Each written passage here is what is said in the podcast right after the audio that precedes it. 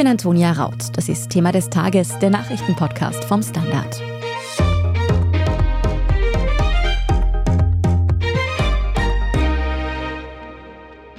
Es sind verwackelte Bilder aus einem noblen, ein wenig altmodisch wirkenden Hotel in Deutschland. Darauf zu sehen ist auf den ersten Blick nichts Ungewöhnliches. Männer in Anzügen, ein gedeckter Tisch, ein Kaffee-Vollautomat.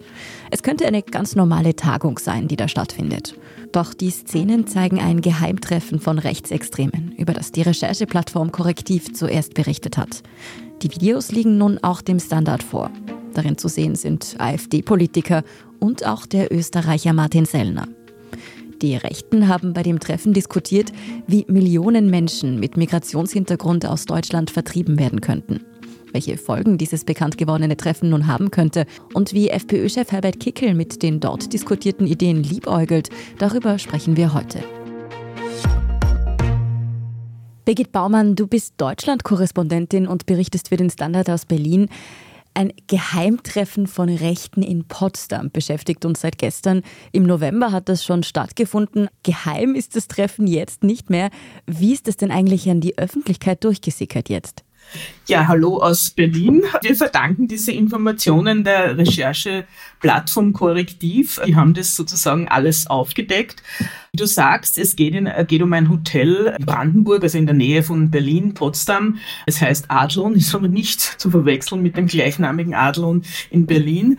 Und dort soll es also im November 2023 zu diesem Treffen gekommen sein. Korrektiv hatte da offenbar wen eingeschleust, wurde auch bei den Recherchen von Greenpeace unterstützt und was man so hört und liest, also war der brandenburgische Verfassungsschutz auch beteiligt an diesem ganzen Ding. Und was wissen wir jetzt genaueres über dieses Treffen?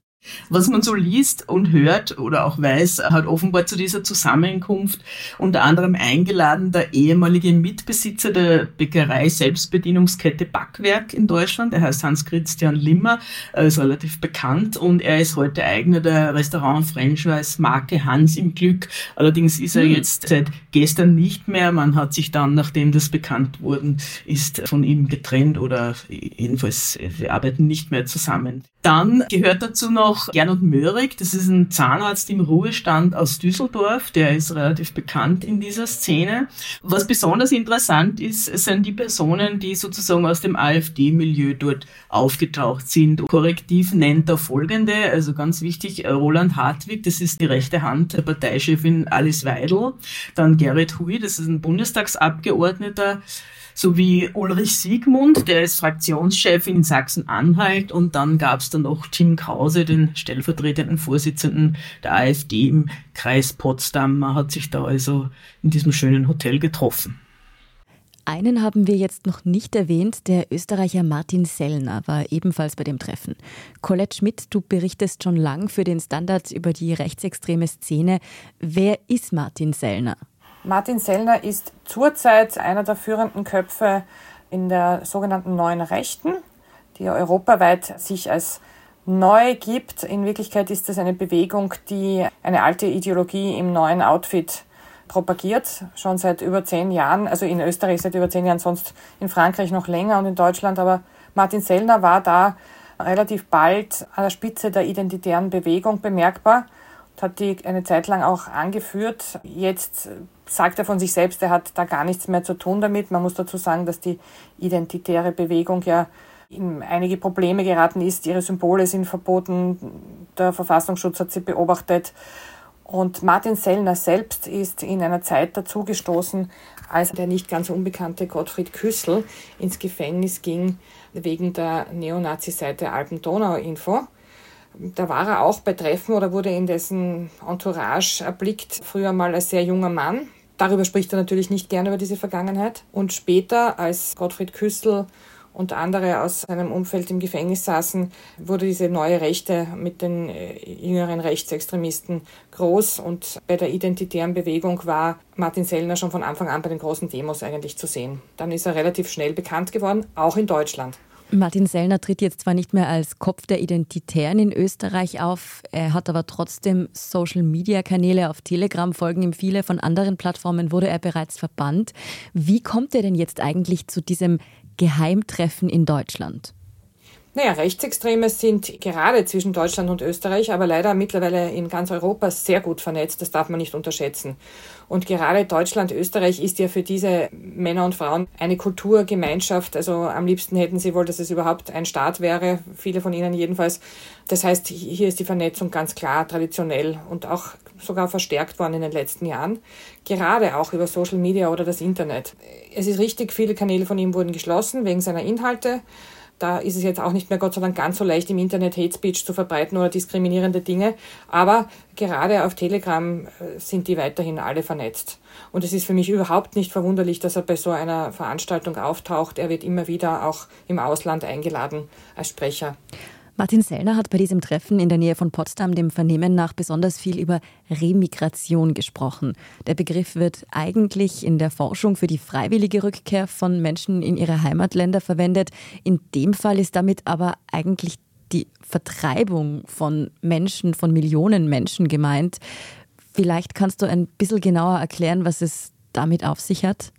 Also nicht nur, dass eigentlich die freiwillige Rückkehr von Menschen in ihre Heimat gemeint wird, das besonders Perverse an Missbrauch dieses Begriffs ist ja, dass man es auch nach dem Krieg gerade für Jüdinnen und Juden verwendet hat, die vertrieben wurden aus ihrer Heimat von den Nationalsozialisten. Also das jetzt so zu verwenden, und das macht jetzt die neue Rechte oder Rechtsextremisten machen das jetzt seit einiger Zeit, finde ich besonders pervertiert. Aber das macht ja gerade die identitäre Bewegung der neuen Rechten machen das ja sehr oft, dass sie sich Begriffen oder auch Outfits bedienen von der ganz anderen politischen Seite und das dann für sich neu interpretieren und absichtlich provokant verwenden.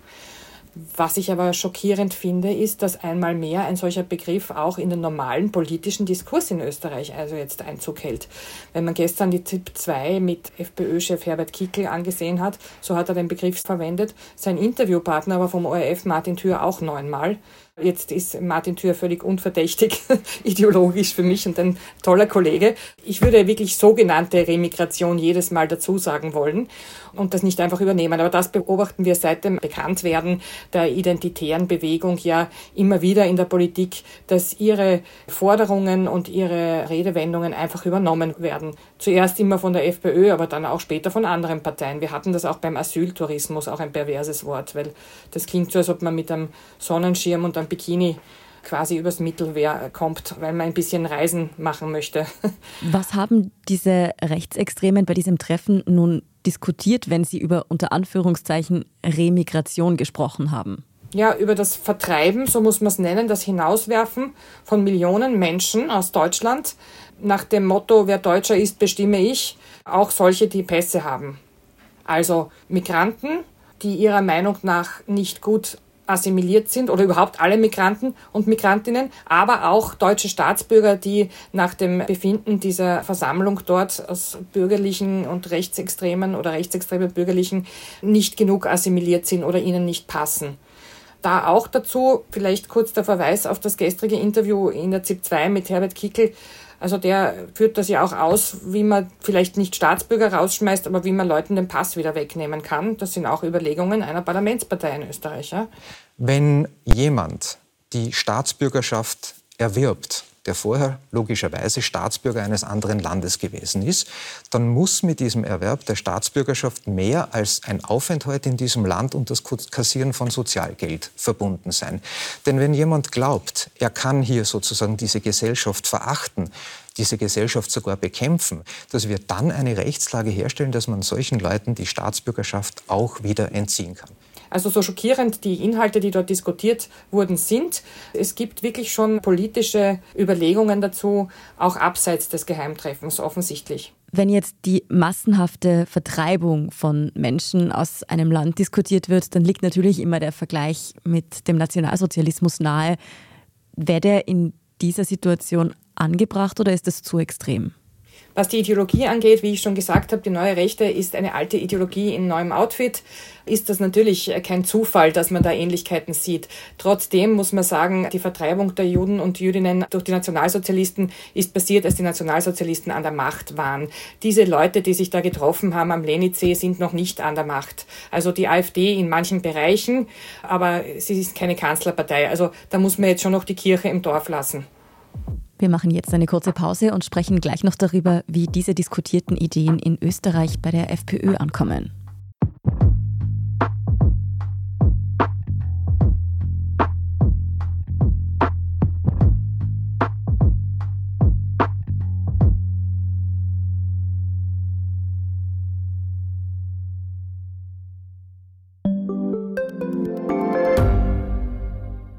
Standard-Podcasts gibt es ja wirklich schon zu jedem Thema. Also fast jedem. True Crime.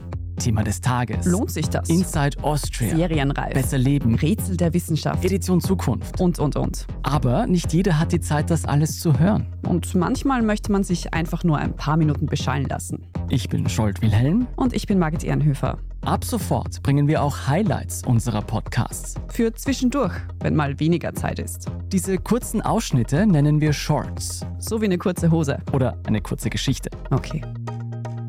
Und Shorts vom Standard finden Sie jetzt überall, wo es Podcasts gibt.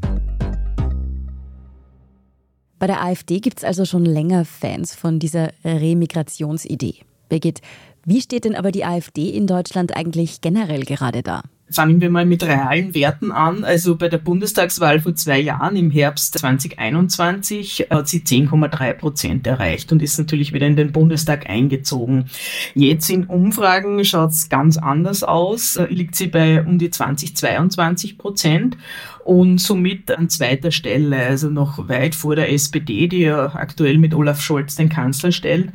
Vor ihr liegt noch mit rund 10 Punkten die Union aus CDU und CSU. Aber wie gesagt, die AfD ist auf Platz 2. Und nochmal anders schaut es aus in den drei ostdeutschen Bundesländern Thüringen, Sachsen und Brandenburg. Da liegt die AfD überall auf Platz 1 bei etwas über 30 Prozent. Und das Interessante ist, in diesen drei Bundesländern wird im September ein neuer Landtag gewählt. Das heißt, man weiß eigentlich nicht, was dann dort passieren wird, kann sich aber durch durchaus einiges ausmalen. Bei diesem Treffen haben nun Rechtsextreme darüber diskutiert, wie man Millionen Menschen, teilweise auch mit deutscher Staatsbürgerschaft, aus dem Land vertreiben könnte. Das ist natürlich nochmal was anderes, als was die AfD bisher in Sachen Remigration von sich gegeben hat. Nun waren aber klar der Partei zuzuordnende Personen da anwesend. Wie positioniert sich denn die Alternative für Deutschland nun dazu? Offiziell weist man äh, solche Pläne natürlich zurück. Und es ist ganz interessant, vor zwei Jahren ziemlich genau hat die AfD plötzlich relativ unerwartet eine sogenannte Erklärung zum deutschen Staatsvolk und zur deutschen Identität abgegeben. Also die ist immer schon kritisiert worden, dass es offenbar solche Pläne gibt, da Massenremigrationen, wie immer das auch heißen mag, zu veranstalten. Und da sah sie sich dann offenbar genötigt, diese Erklärung rauszugeben. Und in dieser heißt es, ich zitiere, als Rechtspartei bekennt sich die AfD vorbehaltslos zum deutschen Staatsvolk als Summe aller Personen, die die deutsche Staatsangehörigkeit besitzen. Da ist also keine Rede davon, dass also auch Personen mit Migrationshintergrund, die aber durchaus die deutsche Staatsbürgerschaft haben, irgendwohin in irgendeinen absurden Musterstaat geschickt werden sollen wie gesagt, dementsprechend niemand hat irgendwie gesagt, ja, das sind unsere Pläne, das werden wir so machen. Ganz im Gegenteil. Zum Beispiel sagt einer aus der AfD, na, er sei als Privatperson dort gewesen und nicht als AfD-Abgeordneter. Das ist also eine beliebte Masche, ja. Wobei man sich fragt, wie man sich aufspaltet in eine Privatperson und eine AfD-Person. Aber gut, das müssen andere beantworten. Dann hat Korrektiv natürlich auch andere Teilnehmer noch konfrontiert. Die haben aber zum Teil überhaupt nicht geantwortet. Wir haben auch gehört, dass Erklärung, nein, das sei so gar nicht gewesen. Und Sellner habe ich das also irgendwie ganz anders vorgetragen und das spreche alles nicht der Wahrheit. Du hast vorher schon angesprochen, die AfD ist zumindest in vielen Bundesländern gerade auf Erfolgskurs. Denkst du denn, diese Berichterstattung rund um dieses Treffen könnte daran was ändern? Schwierig, schwierig. Einerseits könnte das natürlich bei bürgerlichen Sympathisanten und Sympathisantinnen doch ein gewisses Umdenken sorgen. Also wir wissen ja, dass doch viele auch in rechten Kreisen der CDU nicht ganz glücklich sind mit der CDU-Führung. Unter Angela Merkel sowieso nicht, aber auch nicht wirklich unter Friedrich Merz jetzt. Es ist ihnen alles zu liberal. Und da liebäugeln manche durchaus mit der AfD. Allerdings sind es doch dann noch gemäßigtere Kräfte, also aus AfD-Sicht. Und wie gesagt, die könnten sich denken, nee, also das ist es dann doch nicht, das wir wollen. Ja, aber dann haben wir natürlich noch die andere Seite, die natürlich sagt, okay, das ist die Lösung aller Probleme, jetzt einmal sehr salopp und sehr pauschal und unter Anführungszeichen formuliert, alle Ausländer raus, dann haben wir hier in Deutschland kein Problem mehr. Wenn die jetzt hören, ja, es gibt ja schon derartige Pläne offenbar, zumindest auf dem Papier, könnte es ihnen möglicherweise gefallen. Also man kann es eigentlich nicht genau sagen und muss jetzt mal beobachten, wie es weitergeht. Dass da jetzt so extreme Haltungen von Menschen aus der AfD mitverhandelt wurden, Befeuert es eigentlich gerade in Deutschland wieder die Debatte rund um ein mögliches Verbot der AfD? Ja, das ist durchaus so und es sind jetzt auch wieder beide Seiten zu hören. Also Tatsächlich hat ja das Bundesamt für Verfassungsschutz die AfD als rechtsextremistischen Verdachtsfall eingestuft. Das heißt, sie kann dann also nachrichtendienstliche Möglichkeiten nützen bei der Beobachtung. Dagegen wehrt sich die AfD juristisch. Es soll jetzt Ende Februar die nächste Verhandlungsrunde stattfinden. Also sagen wir so, das Bundesamt für Verfassungsschutz macht ja dann nicht sozusagen den Antrag. Das beobachtet nur, legt also unendlich viele Quellen und Erkenntnisse vor und dann könnten Bundesregierung, Bundes Bundestag oder Bundesrat einen, einen Verbotsantrag stellen. Die Hürden sind relativ hoch für ein Parteienverbot in Deutschland und es gibt zwei Meinungen. Also die einen sagen, jetzt erst recht, jetzt müssen wir anfangen, wir müssen diesen Verbotsantrag stellen, das ist alles ein Wahnsinn und die liegen schon bei 30 Prozent in Ostdeutschland. Also wann, wenn nicht jetzt? Andere sagen wiederum, naja, aber wir können nicht so viele Wählerinnen und Wähler sozusagen außerhalb des Verfassungsbogens stellen. Und eigentlich ist die AfD schon zu groß, man macht Märtyrer aus ihr und das Gedankengut bleibt ja trotzdem, selbst wenn die Partei verboten werden würde, dann müsste man ja immer noch gegen die Ideologie kämpfen. Also in diesem Spannungsfeld bewegt sich das. Also heute oder morgen wird es da keine Entscheidung geben, aber vielleicht nach der nächsten Runde Ende Februar, wenn die Gerichtsverhandlung stattgefunden hat. Und ich möchte noch dazu sagen, in drei Bundesländern, also in Thüringen, Sachsen-Anhalt und in Sachsen, also wir drei ostdeutschen Bundesländern, ist die AfD schon als gesichert rechtsextrem eingestuft. Aber da geht es um die Landesverbände. Auf Bundesebene geht es natürlich um die ganze Bundespartei. Colette, dieses Treffen wird definitiv nicht nur Deutschland, sondern auch Österreich noch weiter beschäftigen. Herbert Kickel, FPÖ-Chef, hat ja bereits mit gewissen Inhalten geliebäugelt und gesagt, er fände das gar nicht schlecht. Aber die würden doch den Menschenrechten widersprechen, oder? Naja, ganz sicher würden sie das. Aber die FPÖ versucht seit Jahren mittlerweile an den Menschenrechten herumzudoktern und sie in Frage zu stellen und will sie überarbeiten. Und ich meine, die Menschenrechte wurden beschlossen direkt nach dem Zweiten Weltkrieg als Reaktion auf den Holocaust und die ganzen Gräueltaten der Nationalsozialisten, auf Völkermord und so weiter. Also das ist auch wieder bezeichnend, dass dann immer wieder aus einem Lager jemand daherkommt und das alles plötzlich nicht mehr zeitgemäß findet. Menschenrechte sind immer zeitgemäß und unteilbar. Wenn man da anfängt dran zu schrauben, das ist ein Alarmsignal für jede demokratische Gesellschaft. Nun liegt aber auch in Österreich die FPÖ derzeit auf Platz 1 der Umfragen. Wäre es denn denkbar, dass solche Modelle tatsächlich umgesetzt werden, auch wenn sie den Menschenrechten widersprechen? Sollte die FPÖ an die Macht kommen? Also da müssten wir unsere Verfassung ändern. Und da braucht man eine Zweidrittelmehrheit. Also so viel hat sie dann doch nicht in den Umfragen, die FPÖ. Und ich weiß auch nicht, ob alle Menschen, die jetzt in Umfragen sagen, sie werden die FPÖ wählen, tatsächlich die Menschenrechte abschaffen wollen, tatsächlich Rassisten sind, tatsächlich mit rechtsextremistischen und neofaschistischen Ideologien liebäugeln. Ich glaube, da sind ganz viele frustrierte Wählerinnen und Wähler, politikmüde und auch aufgehetzte dabei. Also ich würde nicht davon ausgehen, dass das der Wählerinnenwille ist, dass man die Menschenrechte aushebelt und unsere Verfassung. In Österreich müsste man also die Verfassung ändern, um solche Dinge umzusetzen. Danke für diese Zusammenfassung und auch eure Einordnungen, Colette Schmidt und Birgit Baumann. Sehr gerne, danke. Danke herzlich. Tschüss. Bleiben Sie aber noch dran. In der Meldungsübersicht geht es gleich um das Verfahren gegen Israel am Internationalen Gerichtshof in Den Haag. Wenn Sie Thema des Tages unterstützen wollen, dann hilft es uns sehr, wenn Sie den Standard abonnieren. Alle Infos dazu gibt es auf abo.derstandard.at. Bis gleich.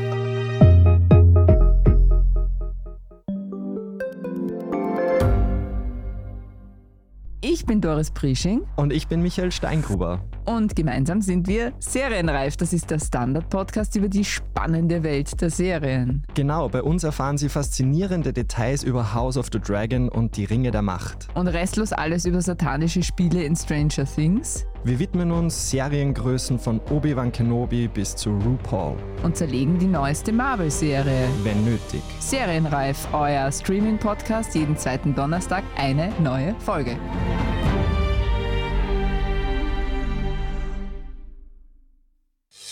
Und hier ist, was Sie heute sonst noch wissen müssen.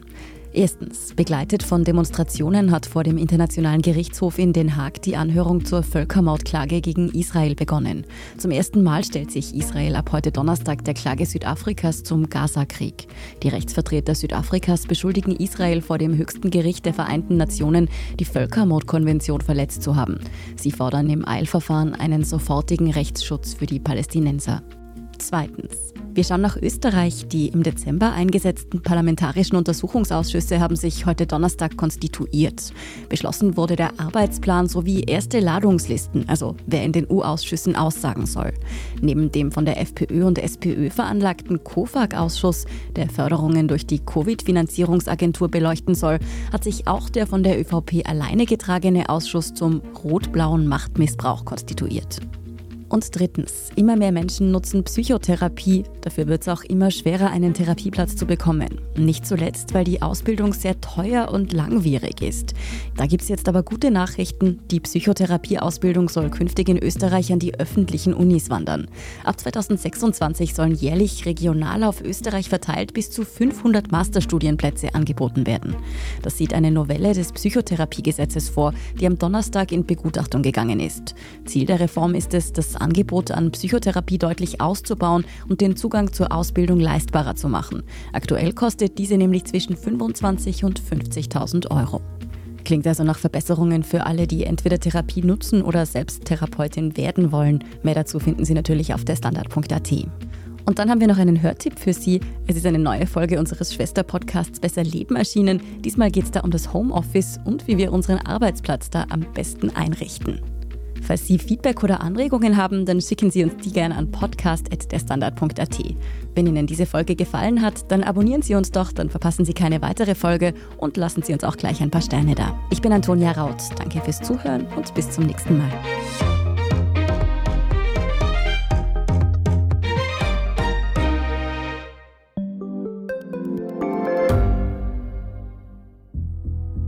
Was ich nicht nachvollziehen kann, ist, warum an jedem Unrecht immer ich schuld sein soll.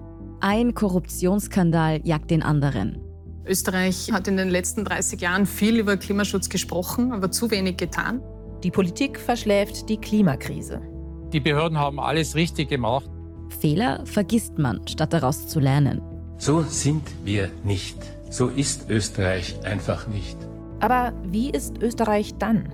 Das wollen wir bei Inside Austria herausfinden. Wir blicken auf die großen österreichischen Skandale. Von Ibiza bis Ischgl.